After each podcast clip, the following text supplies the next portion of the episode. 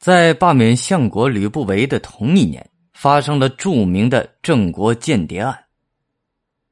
嬴政继位不久，六国中实力最弱的韩国想要消耗秦的国力，但又无力东伐，便派水工郑国游说秦在泾水流域修建水渠，以作疲秦之计。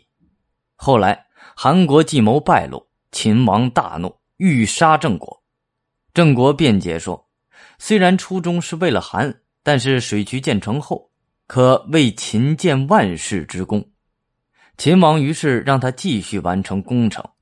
数年后，长一百五十公里的水渠建成，两岸四万余顷盐碱地变成沃野，秦国实力大增，水渠因此被命名为郑国渠。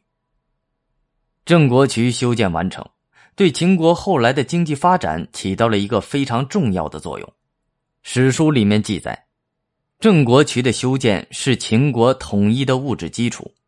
这个水利工程完成以后，当时渭北高原四万余顷，相当于今天二百八十万亩的贫瘠土地，都能得到有效的灌溉，所以当时的单位面积粮食产量有了非常大的提高，也可以说是旱涝保收，可以在秦国攻打六国的过程中提供源源不断的粮食。然而，郑国事件在大臣中激起强烈反应。他们认为别国的人来秦大多是为自己的国家谋弱秦国，应驱逐所有来客。时任客卿的楚国上蔡（今河南上蔡西南人）李斯也在被逐之列。他愤然上见逐客书，力陈：“泰山不让土壤，故能成其大；河海不择细流，故能就其深。”认为秦王欲成大业。必须不拘国别，唯才是用。秦王嬴政深为所动，遂废除逐客令。不久，李斯升任廷尉，成为秦王的重要谋臣。李斯还建议对六国采取离间、暗杀与战争相结合的策略，派遣雄辩之士暗中出使六国，以黄金宝玉拉拢诸侯名士、大臣，离间君臣关系。如果遭到拒绝，就派刺客进行暗杀，再让秦军紧随其后进行武装占领。这一计策很快奏效，日益削弱的六国更加混乱不堪。公元前二三零年，秦军发动强大攻势，一举灭韩，揭开统一六国的序幕。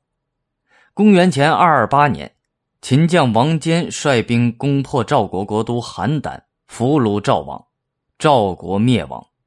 王坚乘胜北上，屯兵中山（今河北定县、唐县一带），准备攻打燕国。燕国上下一片恐慌，情急之下，燕太子丹决定找人刺杀秦王。燕太子丹和嬴政用今天的北京话说是发小。嬴政的父亲子楚在赵国做人质时，丹也在赵国做人质。嬴政和丹年龄相仿，处境相同。很快成了好朋友，而时过境迁，嬴政做了秦王，丹则被派到秦国做人质。嬴政对这位发小却丝毫不念旧情，屡屡羞辱他。丹逃回国，发誓要报仇雪耻。太子丹找到刺客荆轲，让他出使秦国，假意献帝，趁机刺杀秦王。荆轲临行前，丹在易水河畔设宴饯行。荆轲预感到此行凶多吉少，将酒一饮而尽，悲壮的吟唱道：“风萧萧兮易水寒，壮士一去兮不复返。”荆轲将匕首藏于地图中，求见秦王。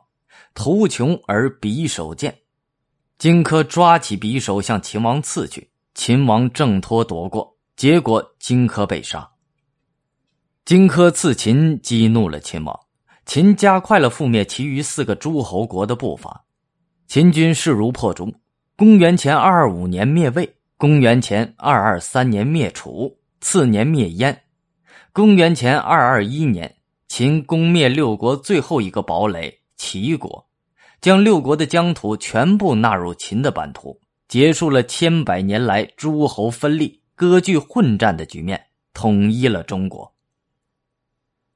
相传周文王时国有万邦，《诗经·大雅·文王》中有一诗句：“宜行文王，万邦作福。”春秋时见于记载的国还有一百七十多个，至战国中期孟子生活的时代，大国只有七雄而已。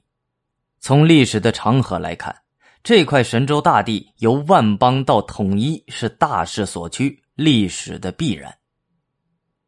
统一中国绝非历史的偶然，然而这一伟大的历史使命由秦始皇来完成，却既是历史的必然，也是历史的偶然。秦国自孝公用商鞅实行变法之后，彻底扭转了落后的局面。经过孝公、惠文王、武王、昭王、孝文王、庄襄王六世的持续稳定发展，至秦始皇继位时，秦国已经成为傲视六国的超级大国。因此，秦始皇统一中国是在其祖先奠定的坚实基业上完成的。然而，假如秦始皇不是一个强有力的君主，而是一个昏君、庸君，统一中国的任务恐怕要延迟数年，甚至数十年、上百年。